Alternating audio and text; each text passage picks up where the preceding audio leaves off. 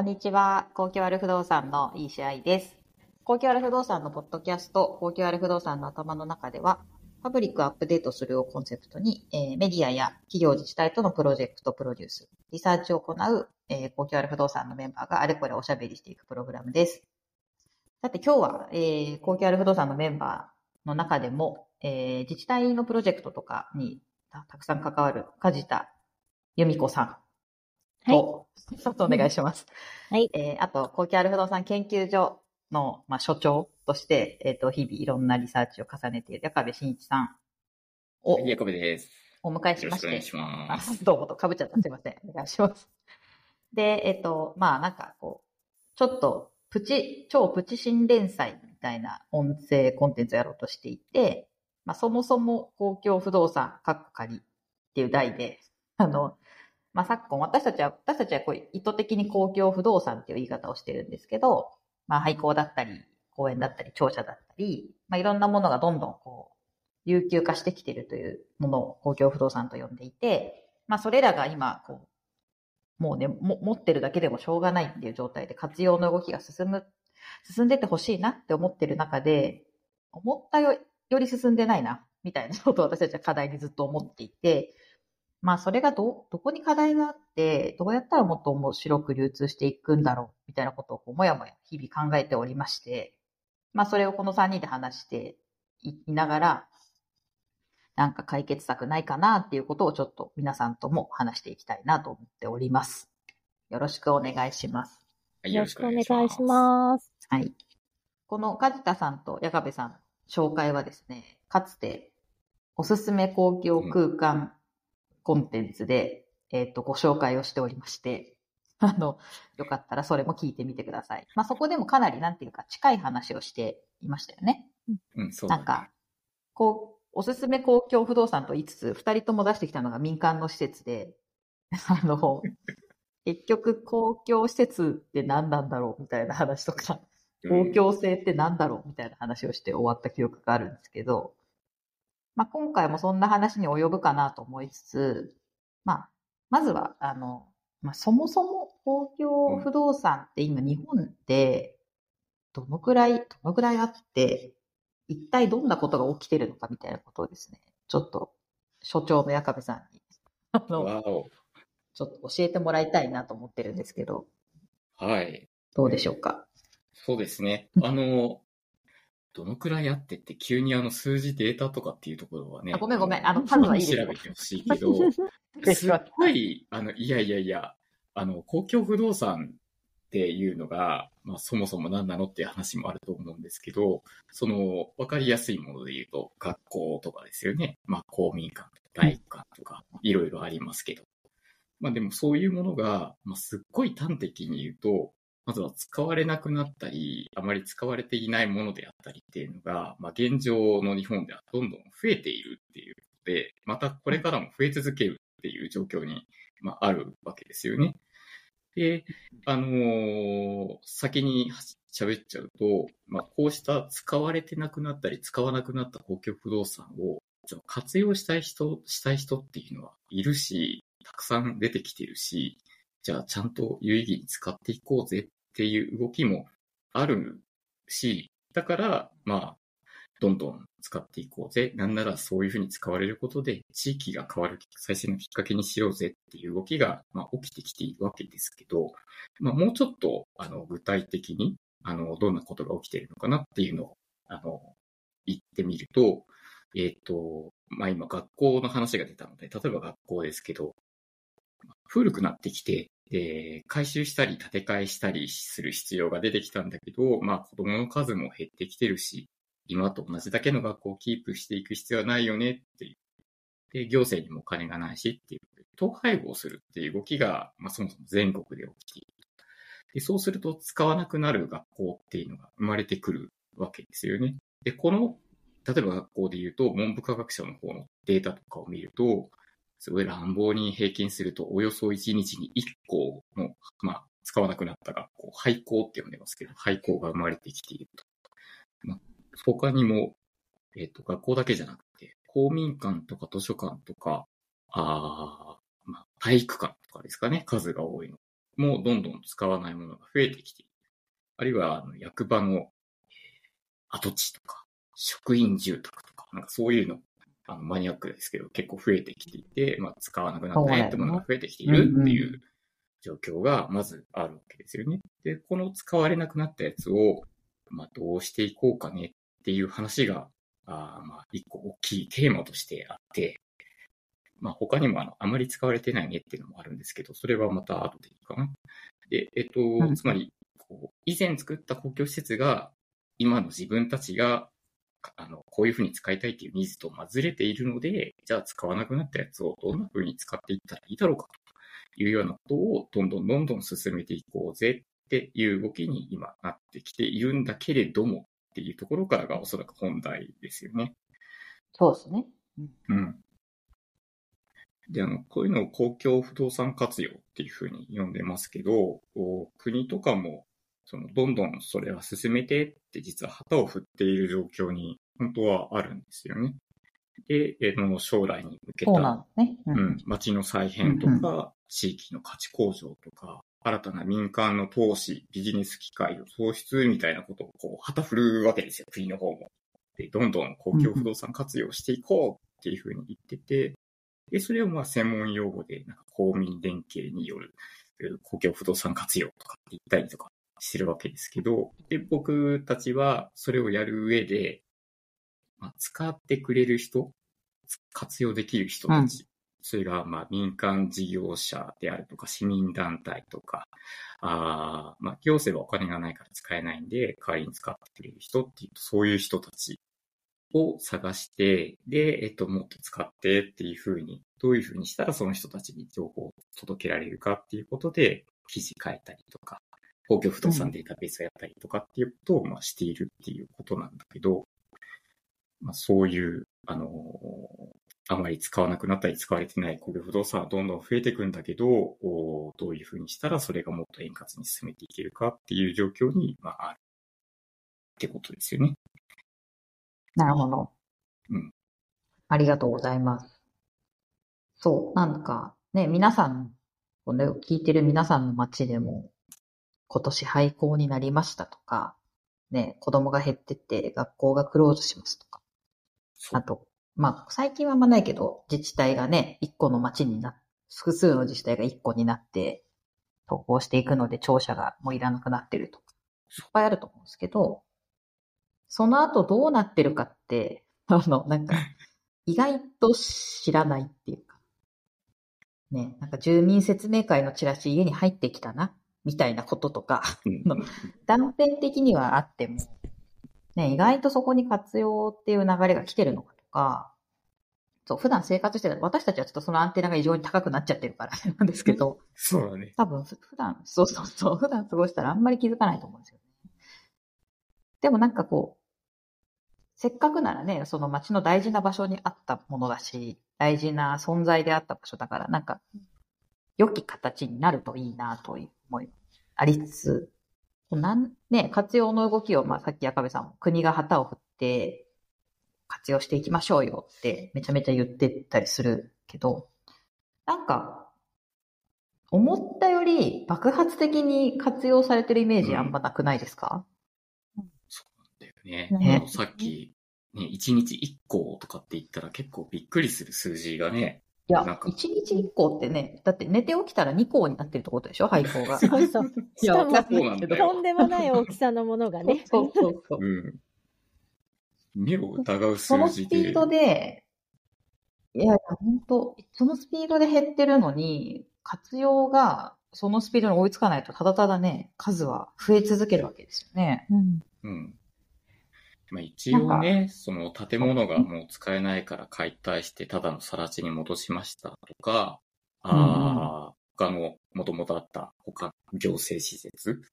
とこう複合して使いましたとか、使われてないわけじゃないんだけど、でも4割ぐらいがなんかまだ使い道が決まってないみたいな感じになってたんですよね。その文部科学省のデータだと。うん、4割がちょっとずつ増えていったらどう、どうすんのっていうことだからね。まあ、何かしら使い方を考えていかなきゃいけないと思うんですけど。そうなんで。で、梶田さんはね、結構いろんな自治体の今、公共施設の活用の相談受けてプロジェクトやってますけど、なんかこう、プロジェクトでいろんなとこに、いろんな行政さんとかに関わったりしてたり、周り見てる中で、こうなんでこんなに、あの、進んでないんだろうみたいなこととか、うんうんうん。なんか日々のプロジェクトの中でね、お感じのところあると思うんですけど、うんうん。どうですか？多分、大きく分けると3つぐらいあるかなと思っていて、うんうん多分、不動産っていうと、まあ一般的な民間の不動産うんうんと比べたときに、まあ情報が手に入りにくいっていうか、行政側の公開情報っていうのが、あの、ホームページのすごい最下層の方に埋まっているから、掘り起こさないとアクセスできない。で、うんうん。結局、そんな物件があるなんて知らないっていうのが多分、今、一般の人たちが、まさかそんなに廃校増えてるとか、そんなことに気づかないっていうところで、多分、情報が手に入りにくいっていうのが一番大きな課題で、はいで、まあ、公共ある不動産としては、それに少しでも解決の糸口に結びつけるために、公共不動産データベースっていうものを、あえて作っちゃったみたいな、私たちが作っちゃったみたいな、本当はね、うちらの仕事じゃないんじゃないかとそう。私たちの仕事。でもそう、なんか切羽詰まって、あれあれって思って作っちゃったみたいなところが。まず一つで、本当そうっすね。うん。で、もう一つは、じゃあ、公開されている情報に対して、民間不動産と比べたときに、あの、手続きとかスケジュール感が全く違うっていうのがすごく大きくて、多分一般的に不動産って買うか借りるかみたいなところが。まあ二択みたいなところがあるけれども、えっと、公共不動産って事業手法がすごい様々あってうん、買うとか借りるとかっていうのはほんの一部でしかなくて。うん、それ以外だとやっぱり手続きもスケジュールも年度ごとにいろいろあって、議会の承認を得なきゃいけないだとか、あの、活用しようと思っても、民間不動産みたいに気軽に契約したらもう自由にできますっていうのとはちょっと違うっていうところがうん多分難しさ。で、三つ目あえて言うのであれば、なんか民間不動産ってオーナーが割と明確じゃないですか。まあ再開発で地権者をこう、いろいろまとめてっていう事業だと大変だけれども、一般的に借りる、買うとかってなると、オーナーは会社だったり個人だったりとか、そういうところがすごくシンプルだけれども、公共不動産って、まあ、行政の公共のものではあるけれども、その裏には市民がいますよね。だからそこの了承を得るだとか、で、行政としては課題があってそれを解決したいだとか、なんかオーナーも実は公共不動産の方がちょっと複雑に見えるというか、一筋縄ではいかないそこにまた議会入ってきちゃうとか、だから、シンプルではないですよね。うんうんね。その辺の難しさはあるかなっていう。もちろんメリットも、あの、民間不動産ではなかなか出てこない規模だとか、変わった。それこそ、島とか、確かに。面白いユニークな物件が出てくる面白さもあるし、あとは多分民間不動産よりは割とその公益性みたいなところが、あの、社会貢献とか含めて、あの、そこに貢献できることが多分条件になってくるので、賃料とかっていう考え方で見れば割と割安というか、格安の物件とかもあるので、そういうメリットはあるかなとは思うんですけど、やっぱりその前段の手続きとかスケジュールとか 複雑さっていうのがなかなか活用が進まない背景かなとは思いますよね。これ、めちゃくちゃ課題ですね。私たちもう何年やってるんだろうっていう。そうそうそう。ですけど。うんうん本当に。なんか、ほん、ね、なんか我ながら、我々ながらおせっかいっていうか。だなといつも思ってるんですけど、結局、ね、まさに梶田さんおっしゃった通り、例えば行政のページに行って、なんかどこ見たら物件情報出てくるかもわかんないけども、めちゃくちゃ奥に入り込んでわかんないみたいなこととか、その、それを辿ってる間に民間不動産でサクッと契約されちゃったりやっぱりするわけじゃないですか。うんうん。なんかそのね、情報がた、た、たどり着けないと、たどり着いたとしても、手続き、煩雑、時間かかる、えーなんかいろんな合意形成のなんか、プロセスに巻き込まれるみたいな、なんか大変さがね、うん。めちゃめちゃあって、で、そりゃ、手あげないよねっていうのも、よくわかるっていうか、うんうん 私たちもね、やってて。やってて。ね、うんだから、でもその中でも、やっぱりね、まさに街の中で大事な場所にあったりとか、うん。意味のある建物をどう生かすかっていうところの視点に立ってくれる、うん、プレイヤーの人とか、うん。民間の人と、がなんか新しいものを作っていくっていう意味ではすごく場所としてのこうポテンシャルとか、まあ背負ってきてる歴史がもともとある場所だから、うん。良い形でね、生かしていくと、やっぱりこうバンと変わっていくっていう可能性はね、もちろん秘めてるなとうん。ね。とはいえ、なかなか難しさがありますわな。ありますね。ありますわな。うん。なんか、話せば話すと、なんか改めてこう言語化してみてるとちょっと落ち込むっていう。私たちこう何年もやってきてるのにな、うんみたいな。うん。いや、自治体の人にそうねあの、アンケート取ったりとか、うんうんごめんすると、あの、情報をね、うん、市市町村はそれぞれ情報をちゃんと出してるって思ってらっしゃるんだけど、こっちからするとうんね、探すの大変なんですよね。うん、それぞれ自治体ごとに掲載の場所違うし、項目も違うしうん、データ揃えようと思っても比べらんないし、いや、だから、まあ、公共不動産データベースを作っちゃったっていうのは本当その通りなんだけど、作っちゃったからこそね、活用されてほしいなっていうふうには思うし、この前も、うんあの活用してくれて、あの制約できた、あの、ようん。幼稚園跡地か、あー探すことができましたっていうのが出て、うわー作った甲斐があったっていうのを思ったけど、まあ、それでもまだそれ一つだもんねっていうことで、もっとこれが増えてほしいわけですが、なかなねか、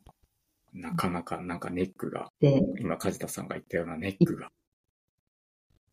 いっぱいある。なんかね、一個クリアするとまた次出てくるみたいなこと起きるじゃないですか。本当そう。例えば情報にたどり着きやすく私たちが、例えばデータベース作ったり、サポートして、たどり着きましたって言っても、あ、じゃあこっから、あの、議議会承認がかかるんで3年後です、みたいに言われる、みたいなこととか、うん平気で起きちゃったりするわけですよね。うんうんうんえうん。ーみたいな来年開業するつもりでいるんだけど、みたいな。うんうんうんうん。じゃあもう民間でいいです、みたいに。民間ね、不動産でいいですってなっちゃうっていうところを、うん。どれだけこの圧縮できるかみたいなこととか、うんね、なんかその、で、民間は民間で行政がなんでそんなプロセスに時間かかるかわかんないじゃないですか。うんうん議会の位置づけの重みとか、うん。その、まさに。ね、うんどういう段階を経て、いろんな人の目でこう合意が取られていくのか、みたいなところとか、うん。ね、私たちも時折ちょっと気が遠くなっちゃう時もありますけど、うんまあなんか、それを、まあできるだけ、えっ、と、このやりたいという思ってる民間の方に寄り添ってう、んそのスピードとかプロセスをね、できるだけこう圧縮したりとか、できること、なんか、やっぱり条件がいっぱいついちゃわないように、できることを増やしていくためのサポートしていくみたいなことが、行政の側でもね、多分できてくるともっと進むんだろうなと思うんですけど、うん。本当に、まさにそこですよね。ですよね。うん。そうそうそなんか、あとは、公共不動産活用って言っちゃっているけれども、別に活用が目的とかゴールじゃないじゃないですか。う。それって多分民間不動産でも一緒で、例えば飲食事業を展開している人たちが、どんなお客様にどんなメニューで提供したいってなって初めてどうい、どこのどういう不動産が必要になってくるかっていう、やりたいことがあってとか、そうですね。解決したい課題があって、初めてそこに不動産っていうものを活用してサービスを提供するっていうところなので、多分公共不動産も一緒で、その上位計画だとか、街の政策とか、その例えば施設でも必ず位置づけがあるはずでうん、じゃあこの施設をどうしたいっていう行政側の意図と、うん。あとは民間事業者も、その意図に沿って、単に民間不動産みたいにビジネス最優先ではなくて、社会性だとか、そういったことにも貢献する、あの、事業を展開していきたいっていうような思いのある民間事業者がその不動産を多分活用していくっていう形になるので、その意味でもやっぱり行政側が明確なメッセージを多分出せないといけないだろうなってはすごく思いますね。本当に重要ですよね。なんか、うんでも多分行政の人って特にその、この不動産を持ってる部署の人たち、うんうん多分財産活用とか関西化とかになるんですけど、もうすごい数の土地とか持ってるわけじゃないですか。うん ものすごい数を。100なんか100、100 200とかね、多分持ってたりするとこもあると思うんですけど、まあとりあえずもう手放したいです、みたいな感じだと、うんうんうんその施設それぞれのなんていうの個性とか、うん。ね、その周辺地域のこう位置づけとかうんまでもう多分言及しきれなくて、うん。とりあえず出しちゃって、で、で借りてつかないみたいなことに多分なるうんうんだから、なんかそこにもうもう一一歩ね、なんか踏み込んで考えていく、なんかプロセスとか、うん。行政側もね、なんかできるといいですよね。いいですよね。研究所の記事で書いたやつの中で、あの、土地っていうのを、カテゴリーをね、ちょっと掘り下げた回があって、そこで、あの、どんなあの記事めっちゃ面白白かったですね。うん、必要かっていうのをちょっとやってみたんだけど、まあその、誰も悪い人はいないんだけど、構造的にきついね。でもなんかこう希望を見出すのはどこに希望があるんだろうみたいなスタンスで書いてみたんですけど、あの、一番その行政が持っている土地、えっ、と、不動産の中で、こう処分に困っているっていうのはやっぱ土地なんですよね。で、特に地方に行けば行くほど、えっ、と、こう使わなくなった行政の土地をどういうふうにあの、手放したらいいか、みたいなことで頭を抱えてらっしゃるんだけど、そもそも民間不動産の方も土地が余ってて買い手がつかないっていうような不動産市場に、行政も不動産市場に土地を出しちゃうっていうことが起きていて、まあそりゃ苦戦するに決まっとるんですよね。っていうことを、まずちょっとその、